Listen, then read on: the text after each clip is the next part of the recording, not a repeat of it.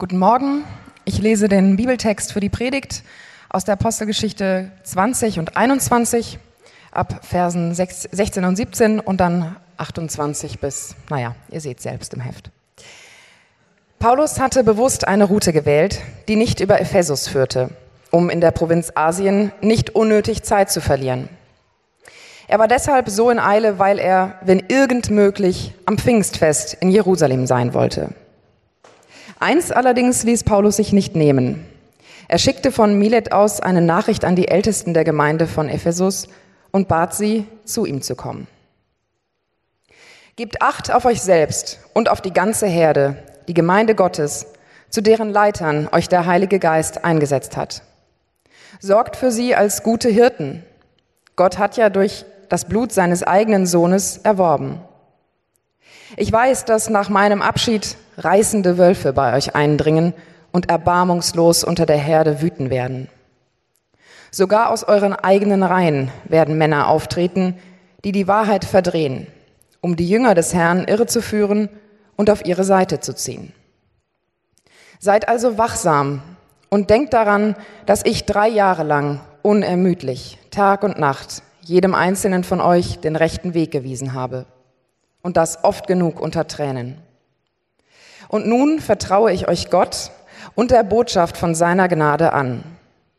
Diese Botschaft hat die Macht, euch im Glauben zu festigen, sodass ihr zusammen mit allen anderen, die zu Gottes heiligem Volk gehören, das ewige Erbe erhaltet. Herzlichen Glückwunsch, Kirche. Heute ist der Geburtstag von uns allen irgendwie. Ich weiß nicht, ob ihr dieses Jahr schon Geburtstag hattet. Wenn ihr nicht hattet, dürft ihr heute glücklich sein, dass ihr schon feiern dürft, mal vorfeiern. Alle anderen, die wie ich schon Geburtstag hatten dieses Jahr, naja, dann hat man halt nochmal eine zweite Runde. Aber auf jeden Fall, heute ist Geburtstag feiern angesagt. Ich weiß nicht, ob ihr heute Morgen schon irgendjemanden ein Ständchen gesungen bekommen habt von irgendjemanden oder so, aber heute ist auf jeden Fall Geburtstag von Kirche. Heute ist der Tag Pfingsten, wo Kirche mal angefangen hat und wo eigentlich über die letzten 2000 Jahre Kirche immer wieder Geburtstag gefeiert hat.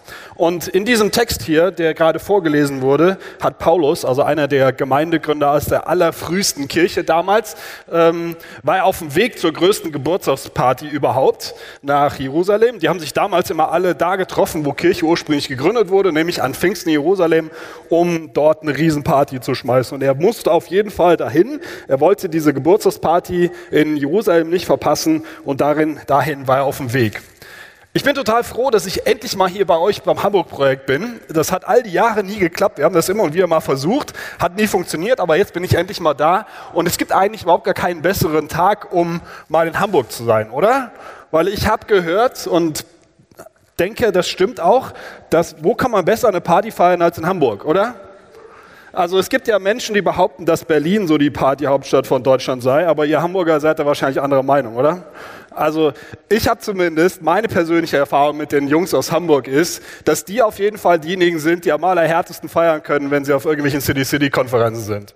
Das sind meistens diejenigen, die am zweiten Tag der Konferenz mit der Sonnenbrille da sitzen, weil sie am Abend vorher gefeiert haben. Also ich weiß auf jeden Fall, die Leute, die ich aus Hamburg kenne, die wissen, wie man feiert. Ähm, Feiern kann man ja ganz unterschiedlich. Ich weiß nicht, äh, wie du dieses Jahr, wenn du schon Geburtstag gefeiert hast, deinen Geburtstag gefeiert hast, aber ich habe in den letzten anderthalb Wochen so ein paar Feiern mitgekriegt. Ich war, es angefangen hat das vor, vor äh, kurzem, als meine Schwägerin Hochzeit gefeiert hat. Das war eine Riesenfeier. Das war aber mehr so eine wirklich ganz besinnliche Feier. Ruhig, richtig schön, mit ganz viel äh, Freunden zusammen. Ein bisschen besinnlich. Das war jetzt nicht so laut und krachend, sondern das war richtig schön. So, vielleicht ist das mehr der Style, wie du feierst. So, dass man eine gute Feier. Was gehört für dich dazu? Vielleicht ist es mehr sowas. Dann war ich jetzt diese Woche in Nashville in Tennessee und da war gerade das große Country Music Festival.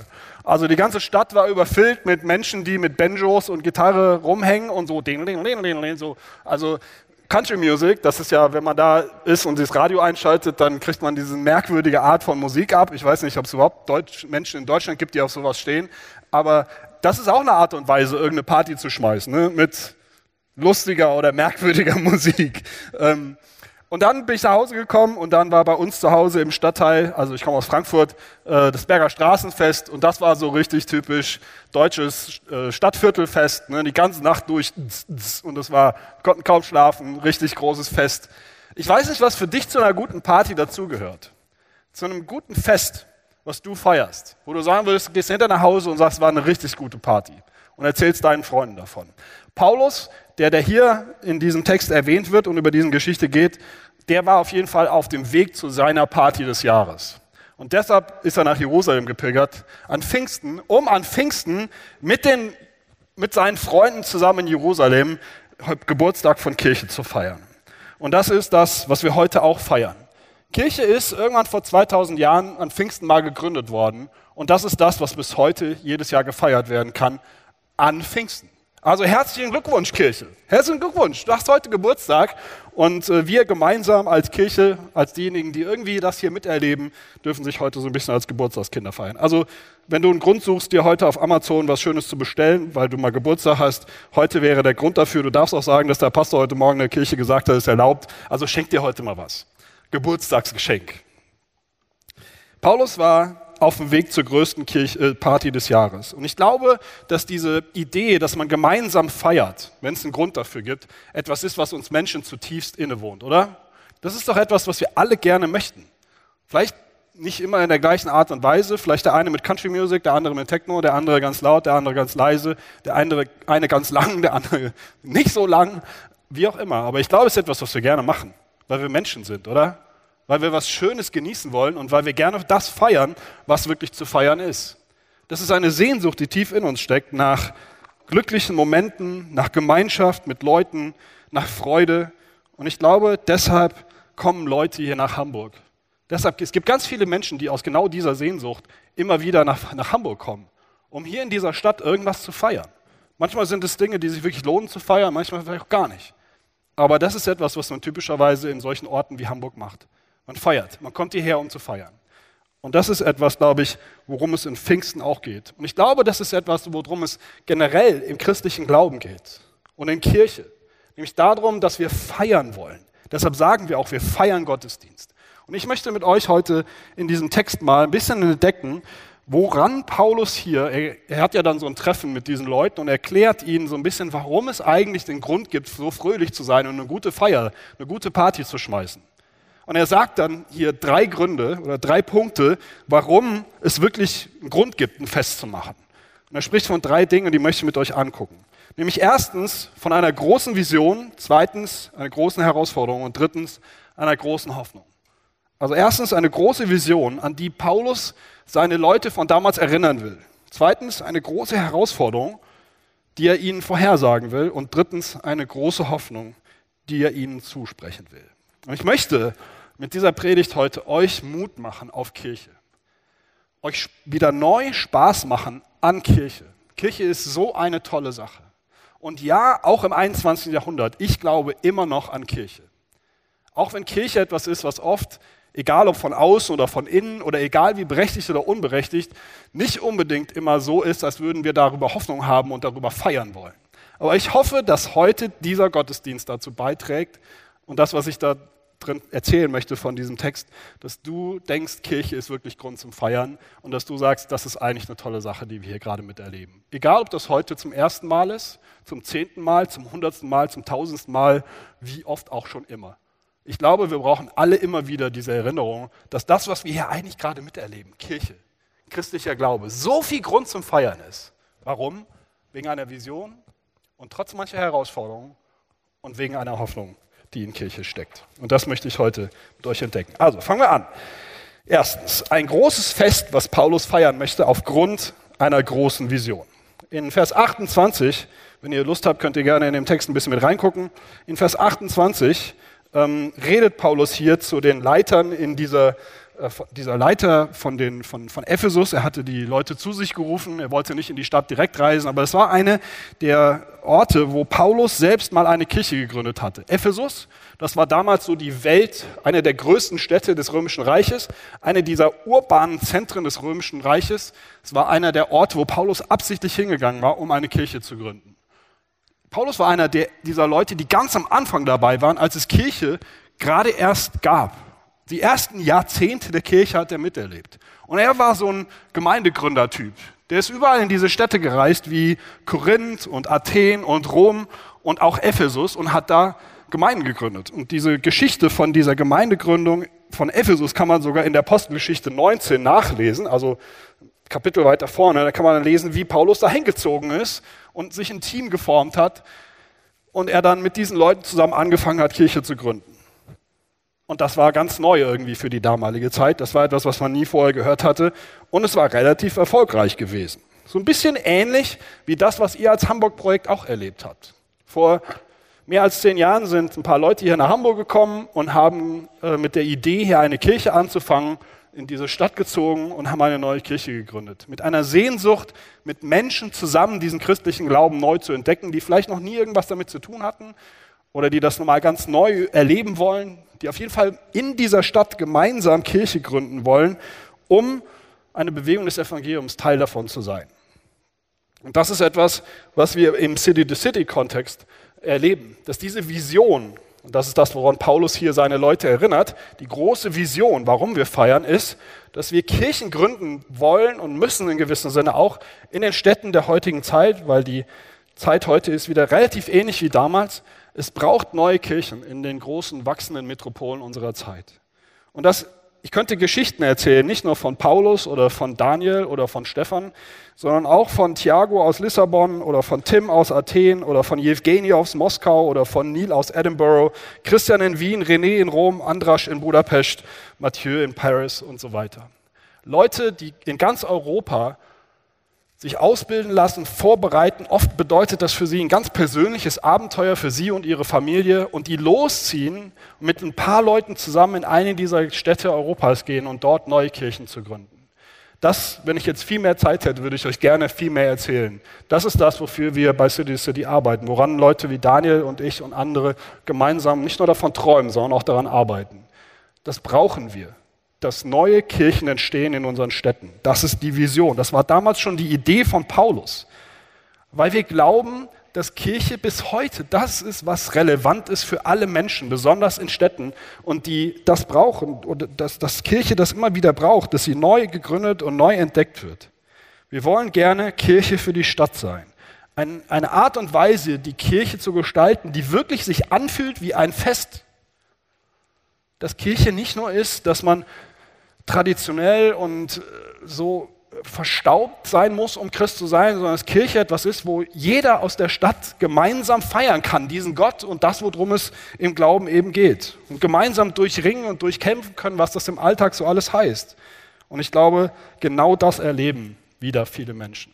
Als City City vor ungefähr 15 Jahren so seinen Anfang nahm, da gab es so eine Handvoll Leute, die gemeinsam sich aufmachten und Gemeinden gründeten in den Städten Europas. Da hat man kaum daran geglaubt, dass 15 Jahre später ähm, wir mehr als 200 Kirchen mitgeholfen haben, in Europa zu gründen. Und City City weltweit gesehen heute eine Bewegung ist.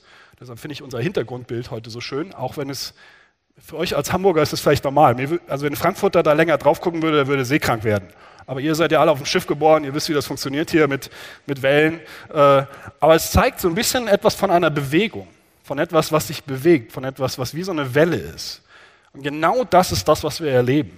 Und das ist etwas, was man vielleicht in der einzelnen Kirche manchmal gar nicht so mitkriegt. Aber als Hamburg-Projekt seid ihr Teil von einer weltweiten Bewegung, von Gemeindegründungen in Großstädten.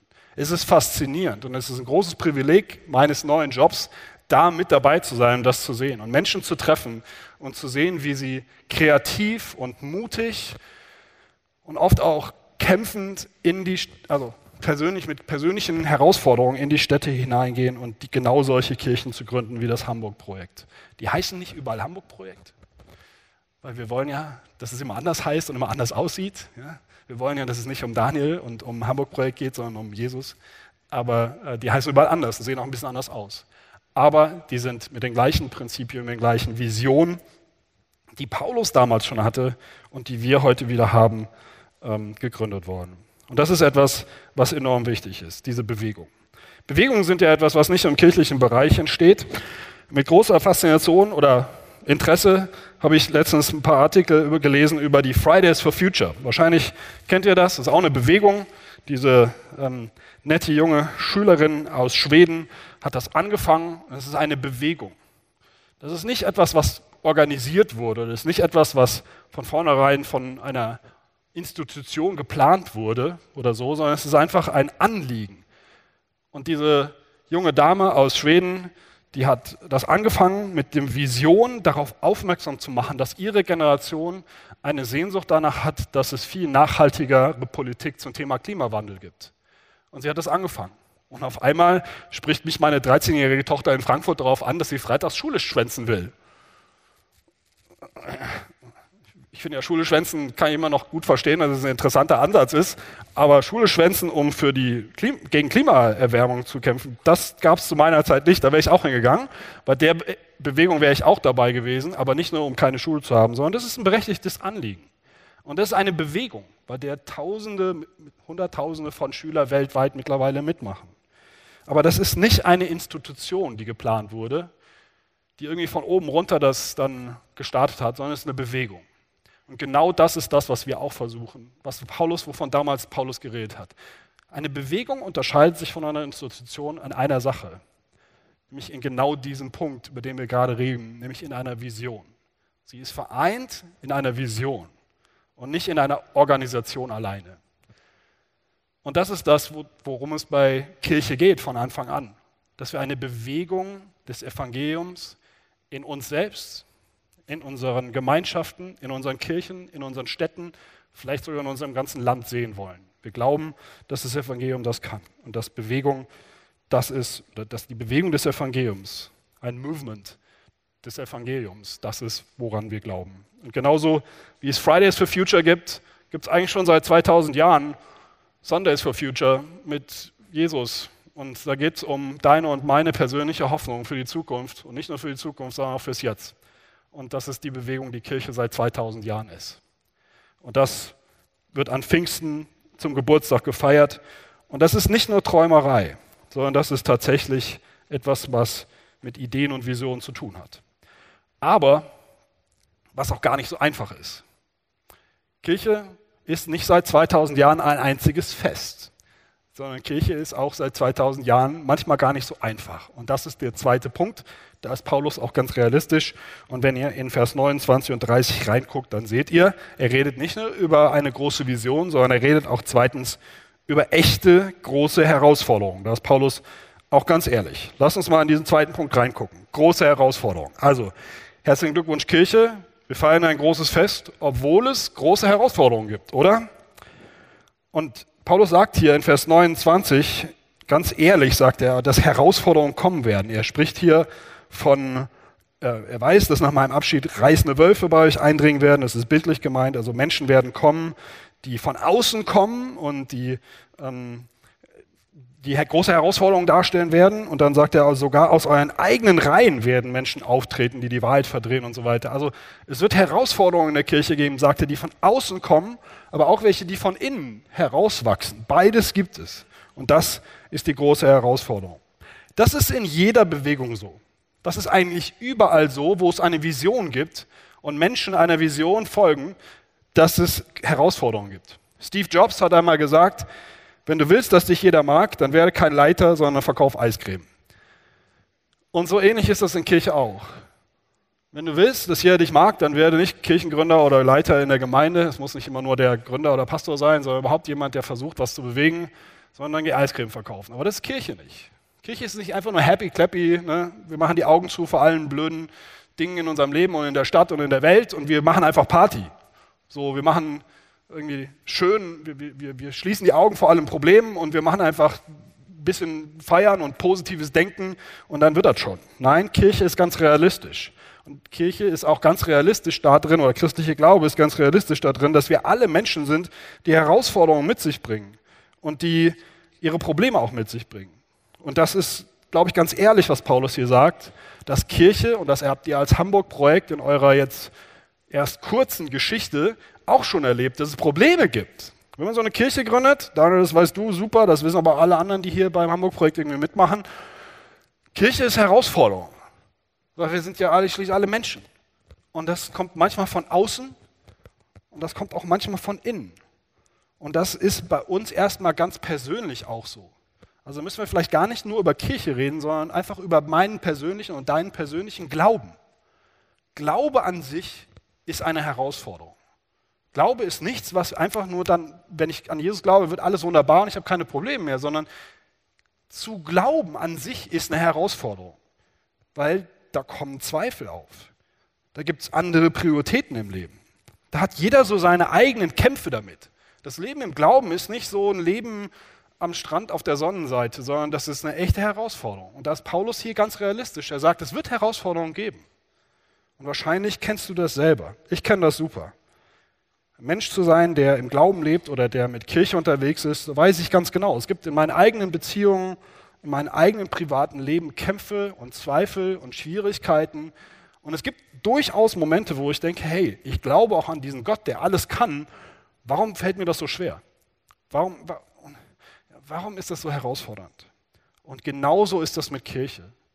Kirche als Gemeinschaft von Menschen, nicht als Institution, sondern als Gemeinschaft von Menschen, da gibt es Spannungen innerhalb der Kirche. Da ist nicht immer alles glatt. Da ist man nicht immer alle einer Meinung. Da ist man nicht immer nett zueinander. Da wird es auch schwierig. Und da kann es auch manchmal so sein, dass man sich hinterher sogar entschuldigen muss. Und ja, das können wir ja dann, weil wir das Evangelium haben, hoffentlich gut. Aber es ist schwierig mit. Auch, also spätestens, wenn ich dazu komme, wird es in Kirche schwierig. Und ich glaube, das müssen wir ganz ehrlich sein, da ist auch Paulus ganz ehrlich. Und Kirche kann auch von außen Herausforderungen erleben. Und wir hier in Deutschland, wir erleben das vielleicht nicht ganz so stark, aber ich finde das manchmal sehr inspirierend im internationalen Zusammenhang von City to City. Wir haben ja auch Leute, die in anderen Ländern, äh, in anderen Kontinenten Kirchen gründen.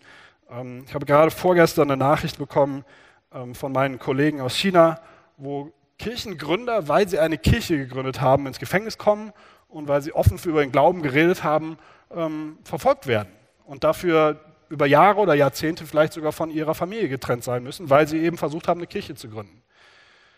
Das steht uns vielleicht hier nicht bevor, aber ich glaube, es gibt auch Dinge in unserem persönlichen Glauben, aber auch als Kirche in so einer Stadt wie Hamburg, wo wir als Kirche vielleicht Meinungen haben oder Standpunkte vertreten, die nicht mehr so anerkannt sind in unserer Zeit. Und wo es manchmal schwierig wird, Christ zu sein oder Kirche zu sein in der Stadt. Und das ist das, was Paulus hier sagen will. Er will sagen, ja, herzlichen Glückwunsch Kirche. Wir haben eine große Vision und wir haben wirklich Grund zu feiern. Aber es gibt auch ganz ehrliche Herausforderungen. Und das ist das, worüber wir ganz ehrlich reden müssen. Ich möchte gerne mal versuchen, die drei Herausforderungen, ich könnte eine Liste von wahrscheinlich 30 machen. Was sind drei konkrete Herausforderungen, vor denen christlicher Glaube und vor denen Kirche heute steht und auf die wir irgendwie Antworten finden? Was sind drei? Das erste, die erste Herausforderung, vor denen Kirche heute im 21. Jahrhundert steht, ist die Urbanisierung. Und das war damals schon so. Paulus war damals schon unterwegs in den Großstädten, aber wir leben im 21. Jahrhundert in der Zeit, in der zum allerersten Mal global gesehen mehr Menschen in Städten leben als nicht. Seit 2011 wohnen mehr Menschen in der Stadt als auf dem Land. Und es wird immer mehr. Man nimmt an, im Jahr 2050 werden das um die zwei Drittel von Menschen sein. Es gibt heute schon Länder wie Großbritannien, wo es über 75 Prozent der Menschen in Großstädten leben. Es wird bald Städte geben, die mehr als 40 Millionen Einwohner drin haben in Afrika und Asien. Und alle Städte, alle, fast alle Städte weltweit gesehen wachsen. Ich glaube, hier in Hamburg, ihr habt Prognosen, dass irgendwie in 10 oder 20 Jahren noch 200.000 Leute dazukommen. In Frankfurt, wir erleben das Gleiche. Berlin, Köln, München, alle diese Städte wachsen. Immer mehr Menschen und besonders junge Menschen wohnen in der Stadt. Und Kirche ist da drin nicht gut. Kirche verpasst oder hat ein bisschen verpasst, diese Entwicklung mitzumachen. Kirche muss lernen, urban zu leben oder urban zu glauben. Und deshalb gibt es Menschen, die ganz bewusst sagen, wir wollen in die Städte gehen. Wir als City City, wir fokussieren uns einzig und allein auf Großstädte. Wir gründen nur in Großstädten Kirchen, weil wir glauben, das ist strategisch. Wir müssen das, was Paulus damals schon gemacht hat, in die Städte gehen und da Gemeinden gründen. Und wir müssen lernen als Kirche für Menschen, die in der urbanen Zeit im 21. Jahrhundert leben, relevant zu werden. Und das ist eine große Herausforderung. Und ich finde es super. Herzlichen Glückwunsch. Ihr seid hier dabei, das zu lernen. Du bist Teil einer Kirche, die versucht, genau das zu leben. Die versucht, für Menschen, die in einer Großstadt leben, in Hamburg, heute im 21. Jahrhundert zu leben. Und das sieht anders aus als noch vor 50 oder 100 Jahren. Kirche muss ein bisschen anders aussehen als früher. Das musste sie schon immer, aber Kirche, glaube ich, muss jetzt lernen, in der Großstadt zu leben. Und in der Großstadt Glauben relevant zu machen. Und das wollen wir. Und du bist hier dabei. Also in gewissem Sinne herzlichen Glückwunsch nicht nur zum Geburtstag, sondern herzlichen Glückwunsch auch mit dabei zu sein, wie Kirche die wichtigste Entwicklung, vielleicht des 21. Jahrhunderts mitmacht. Die zweite Herausforderung ist, dass Kirche lernen muss, wieder wirklich für die Menschen da zu sein, die nicht in der Kirche sind. Also Kirche für die Stadt. Das ist, glaube ich, bis heute eines eurer Visionstitel. Damit habt ihr mal gestartet als Vision. Hamburg-Projekt Kirche für die Stadt. Nicht Kirche für die Kirche, sondern Kirche für die Stadt, für die ganze Stadt. Das Kirche wird, glaube ich, zu Recht oft sowohl von außen als von innen beschrieben als Christen treffen sich mit anderen Christen und machen auf einer christlichen Art und Weise mit anderen Christen, bei Christen, wegen Christen, für Christen etwas auf christliche Art und Weise. Und ja, natürlich, es soll ja in Kirche auch um christlichen Glauben gehen, aber es darf nicht nur um Christen gehen. Kirche darf nicht sein, dass Menschen, die glauben, sowieso schon seit Generationen, ähm, sich treffen und nur diese Menschen bedienen. Kirche muss endlich wieder das tun, was Bonhoeffer gesagt hat. Nämlich Kirche ist nur dann Kirche, wenn sie Kirche für andere ist. Oder eigentlich das, was Jesus gesagt hat. Dass so wie sein Vater ihn gesandt hat, er uns sendet, nämlich dahin zu den Menschen, die noch gar nicht dazugehören. Und deshalb wollen wir Kirchen gründen. Und ich glaube, das ist das Anliegen vom Hamburg-Projekt, Kirche wieder relevant zu machen für all die Menschen in Hamburg, die mit Kirche vielleicht gar nicht mehr so viel zu tun haben und die vielleicht sagen, ich weiß überhaupt gar nicht, ob ich an diesen Jesus glauben kann. Das weiß ich noch gar nicht. Da müsste ich mich vielleicht erstmal mit beschäftigen. Aber um mich damit zu beschäftigen, wäre es gut, wenn es eine Kirche gäbe, die so ein bisschen ist wie ich und die ein bisschen versteht, wie ich denke und was für Herausforderungen ich habe. Weil das, wie ich Kirche oft erlebt habe oder wenn ich von außen drauf gucke, da würde ich nie hingehen. Nein, wir wollen Kirchen gründen und Kirchen bauen, und weiterentwickeln, die für Menschen relevant und interessant und spannend sind, auch wenn sie mit diesem Jesus, über den wir hier die ganze Zeit reden, noch so ihre Herausforderungen haben. Ja, und das ist doch okay, haben wir alle. Ich finde es auch manchmal herausfordernd, an Jesus zu glauben. Aber wir wollen uns gemeinsam auf den Weg machen, alle zusammen, um diesen Jesus kennenzulernen. Und das mit allen in der Stadt gemeinsam. Und das Dritte, also neben Urbanisierung und diesem missionalen Lebensstil, eine ganz kurze Anmerkung. Ich glaube, eine der größten Herausforderungen, vor der wir als Kirche im Moment stehen, ist, dass wir lernen müssen, im digitalen Zeitalter zu leben. Wie werden wir relevant für meine Tochter, die 13 Jahre alt ist und wo ich jetzt schon weiß, die wird wahrscheinlich in ihrem Leben mehr von irgendwelchen YouTube-Channels beeinflusst werden, als von der Kirche, in die sie geht. Da müssen wir irgendwie eine Antwort darauf finden als Kirche, dass wir im digitalen Zeitalter den Glauben so relevant machen, dass alle Menschen, die mehr Zeit auf Social Media verbringen als im echten Leben, ähm, genauso glauben, spannend finden wie Generationen vorher. Das ist eine große Herausforderung. Aber ihr in Hamburg, ihr habt so viele kreative Leute hier, die im digitalen Bereich arbeiten, ihr werdet das schon rausfinden, glaube ich. Ähm, oder, oder vielleicht die in Berlin. Wollt ihr das denen überlassen? Nein, nein, nein, nein, nein. Also ich glaube, ihr in Hamburg, ihr habt so viele kreative Digitalköpfe hier, ihr müsst das irgendwie rausfinden. Wir brauchen euch, dass ihr da mitdenkt. Das sind drei Herausforderungen, vor denen äh, Kirche heute steht und es sind vielleicht neue Herausforderungen, aber das sind Dinge. Also, herzlichen Glückwunsch Kirche.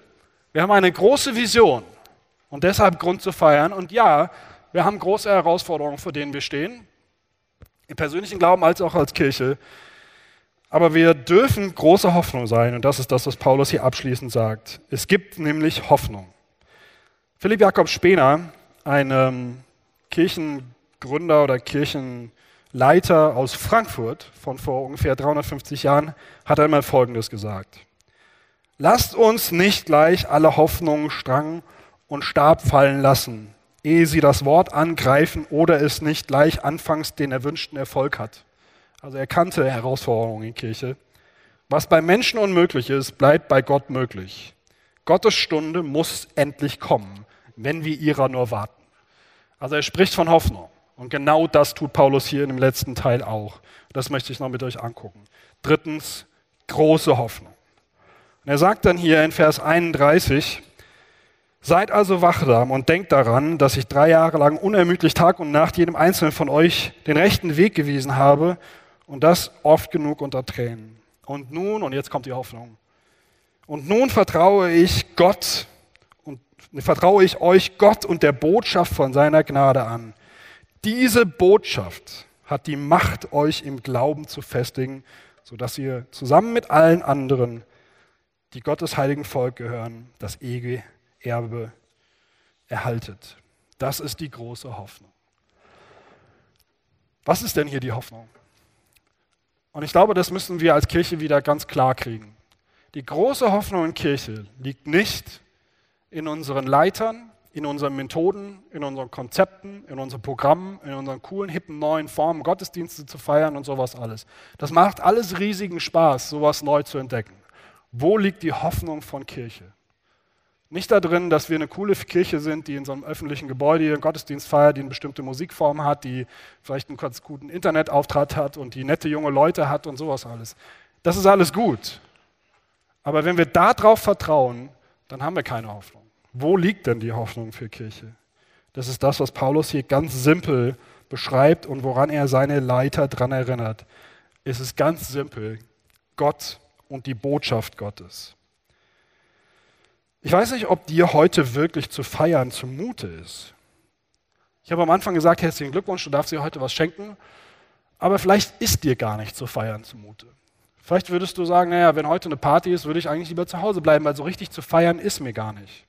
Und das ist ja auch oft so, dass einem nicht unbedingt zu feiern zumute ist. Vielleicht würdest du in deinem persönlichen Leben sagen, Party, ach nö, gerade nicht. Vielleicht wegen der Party, auf der du gestern Abend warst, oder wegen der Party, auf der du gestern Abend nicht warst. Oder vielleicht wegen Beziehungen, die du gerade hast und die schwierig sind. Vielleicht wegen deinem Job. Vielleicht wegen irgendwelchen Sorgen, Ängsten, Herausforderungen, Zweifeln. Und vielleicht auch in deinem Glauben. Vielleicht ist gar nicht der Moment, um im Moment groß zu feiern. Und du kennst sicherlich solche Zeiten im Leben, wo du nicht gerade zum Feiern zumute bist. Und vielleicht, wenn du an Kirche denkst, ist dir vielleicht auch gerade nicht zu feiern. Vielleicht findest du es gerade schwierig. Super, dass du trotzdem da bist, aber vielleicht findest du es gerade auch herausfordernd, Teil von Kirche zu sein. Vielleicht in dieser Kirche, vielleicht in einer anderen Kirche, wie auch immer. Aber ich glaube, das ist ganz realistisch. Der christliche Glaube ist zwar ein Glaube, in dem es ganz viel um Feiern geht, aber es ist nicht eine Art und Weise von Feiern, die die Augen verschließt davor, dass wir Herausforderungen haben. Und dass es uns oft gar nicht zum Feiern zumute ist. Ich würde sogar sagen, der christliche Glaube ist deshalb eine Religion des Feierns, weil sie gerade die Schwierigkeiten und die Probleme und die Ängste im Leben ganz ernst nimmt. Und wenn man an das guckt, wo Paulus hier drüber redet, nämlich über diese Botschaft, die Botschaft, die, die, die, die, in der Kirche der Kern und der Motor und das Prinzip von allem ist, es ist die Botschaft des Evangeliums von Jesus Christus. Und wenn man auf Jesus Christus guckt, er ist der Sohn Gottes, der auf diese Welt gekommen ist und der nicht einfach nur gesagt hat, Leute, lass uns alle eine riesen Party machen und all die Probleme in dieser Welt vergessen. Das ist nicht die Art und Weise, wie Gott auf diese Welt gekommen ist. Ja, wenn man die Evangelien liest, der konnte auch ganz ordentlich Party machen. Aber seine Grundidee war nicht, Leute, lass uns einfach die Probleme in der Welt ignorieren. Lass uns all die Sorgen und die Dinge, die wir da so oft haben, vergessen, die wir vielleicht in unserem Glauben, in unseren Beziehungen, in unserem Job haben, einfach an die Seite schieben und einfach mal glücklich sein. Positives Denken. Nein, Jesus Christus ist deshalb, oder die Botschaft, die in der Kirche drinsteckt und in der es in Kirche immer wieder geht und gehen muss, ist eine Botschaft von Gott, der auf diese Welt gekommen ist und der gerade deshalb Grund zum Feiern ist, weil er all die Gründe, die wir manchmal haben, warum wir uns nicht freuen, auf sich genommen hat. Er ist der Grund zu größter Freude, nicht weil er einfach nur happy clappy war, sondern weil er derjenige war, der am Kreuz so ziemlich das Gegenteil von jeder Feier gemacht hat. Die Botschaft des christlichen Glaubens ist, dass Jesus Christus ans Kreuz gegangen ist, dass er das Leben gelebt hat, was wir eigentlich hätten leben müssen und dann den Tod gestorben ist, den wir eigentlich hätten sterben müssen. Und der am Kreuz so ziemlich das Gegenteil von jeder Party erlebt hat. Nämlich Verdammung, Hölle, Zorn Gottes, verlassen werden von all seinen Freunden. Er war das Gegenteil von Freude und Party und ist das geworden. Er hat all das auf sich genommen, was unsere Freude so oft dämpft oder kaputt macht. Und er kann sich damit total identifizieren. Wenn wir sagen, ich habe gar keine Lust auf Party. Aber wisst ihr was? Genau deshalb ist er für uns Grund zu größter Freude geworden. Ich fand das super schön. Und ich habe eben neben Daniel hier vorne gestanden, habe dieses Lied gesungen, was wir vorhin gesungen haben. Ich liebe dieses Lied, schon ganz lange nicht mehr gesungen, aber in diesem Lied, schönster Herr Jesus, wird ja im Prinzip alles Mögliche beschrieben. Ne? Die schönen Wälder, die schönen Menschen, alles Mögliche. Und dann steht aber immer, aber du, Jesus, bist schöner. Jesus ist schöner, Jesus ist reiner, der unser traurig Herz erfreut. In zweiter Strophe. Und warum? Ja, nicht einfach nur, weil er einfach so irgendwie Grund zur Freude ist, sondern Jesus erfreut unser Herz und ist der Grund für die größte Feier des Lebens jeden Sonntag, nicht nur in Pfingsten, weil er all das, was uns Grund nicht zur Freude, was uns Grund zu Angst und zu Depressionen und zu Schwierigkeiten und zu Ärger und Wut macht, auf sich genommen hat. Und das ist der Kern des christlichen Glaubens. Das ist die Botschaft, die in Kirche drinsteckt. Und deshalb haben wir Hoffnung. Deshalb haben wir Hoffnung, dass Kirche auch im 21. Jahrhundert in der Stadt unter jungen Menschen relevant bleibt. Weil wir nicht an Methoden und Konzepte und Strukturen und Stile und so etwas glauben, sondern weil wir an eine Botschaft glauben von einem Gott, der auf diese Welt gekommen ist und der das getan hat, der das Leben gelebt hat und den Tod gestorben ist, den wir eigentlich verdient hätten. Und das ist das, was Martin Luther damals schon genannt hat, als das ist, Zitat, der wahre Schatz der Kirche ist das allerheiligste Evangelium von der Gnade Gottes. Und das ist das, was Paulus auch hier seinen Leitern sagt. Er sagt, wisst ihr was? Deshalb habe ich Hoffnung. Wegen Gott und wegen der Botschaft der Gnade. Und dieses ist der Grund, warum wir an Pfingsten feiern. Warum es überhaupt Geburtstag von Kirche gibt. Und vielleicht, oder ich glaube, dass wir als Leute, die in so eine Gemeindegründung, ihr seid ja als Berlin-Projekt schon irgendwie noch eine Gemeindegründung, auch wenn es schon ein klein bisschen nicht mehr so ganz am Anfang ist, warum wir glauben, dass das weiter funktionieren wird. Und ist es nicht merkwürdig? Ich glaube, dass man damals, zur Zeit von Paulus, da war die Kirche so ein paar Jahrzehnte alt. Es war so eine merkwürdige Bewegung von so neuen, von, von, von, von so Leuten, die so an Jesus glaubten. Das gab es noch nicht so viel. Ich weiß nicht, wenn man damals so jemanden wie Paulus erzählt hätte, dass er Teil der größten Glaubensbewegungen der Weltgeschichte sein würde, ob sie das geglaubt hätten. Ich glaube schon, dass Paulus diese Vision und den Traum davon hatte.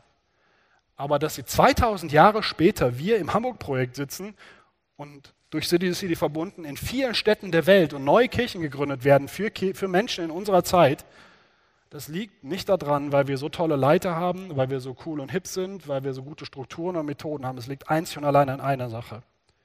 An dieser einzigartigen Botschaft, dem wunderschönsten Evangelium, was es überhaupt gibt. Der Botschaft, die in Kirche immer im Mittelpunkt stehen muss und steht, nämlich dem Evangelium, der Botschaft der Gnade Gottes. Und deshalb, als das seit 2000 Jahren gibt, wird es das auch hier noch ziemlich lange geben und hoffentlich in noch so manchen Kirchen mehr, die ihr noch gründen werdet und hier bei euch. Und ich glaube und ich freue mich sehr, dass ihr als Hamburg-Projekt Teil einer weltweiten Bewegung von Gemeindengründungen seid, weil wir haben eine große Vision. Und ja, es gibt große Herausforderungen aber es gibt auch große Hoffnung. Das ist doch Grund zur Freude, oder? Das ist Grund, ein Fest zu feiern, oder? Könnt ihr das hier in Hamburg? Ich glaube schon. Mehr als, mehr als die Leute in Frankfurt, sage ich ganz ehrlich. Also, ich glaube, ihr wisst, wie Party geht. Und heute solltet ihr euch das gönnen. Wie auch immer. Also, ich lade dich ein, diesen Glauben kennenzulernen immer mehr. Und ich lade dich ein, heute mal eine Flasche, Flasche Sekt aufzumachen, sich vielleicht bei Amazon was Schönes zu bestellen oder wie auch immer. Feier heute mal, weil du hast heute Geburtstag, Kirche. Und nicht nur heute, sondern freut euch, weil wir haben eine große Vision. Ja, es gibt Herausforderungen, aber wir haben doch eine unglaublich große Hoffnung. Und die steckt in Jesus Christus. Und ist das nicht genial? Am Ende dieses Textes hier spricht Paulus noch von einer Sache. Damit ende ich. er spricht hier doch davon, dass alle diese Menschen zusammen, die diese Hoffnung haben, etwas erwartet. Das letzte Wort in diesem Vers, in diesem Text ist das Wort Erbe. Und damit geht Paulus auf etwas ein, was auf die Kirche wartet. Dass nämlich eines Tages dieser Jesus wiederkommen wird und dann wird es die große Party in ganz Hamburg geben, die es jemals gegeben hat. Nicht nur in Hamburg, sondern auf der ganzen Welt. Und dann, dann werden wir ein richtiges Fest feiern. Ich würde gerne beten. Jesus, ich danke dir, dass du auf diese Welt gekommen bist, das Leben gelebt hat, was wir hätten leben müssen und den Tod gestorben ist, den wir eigentlich verdient hätten.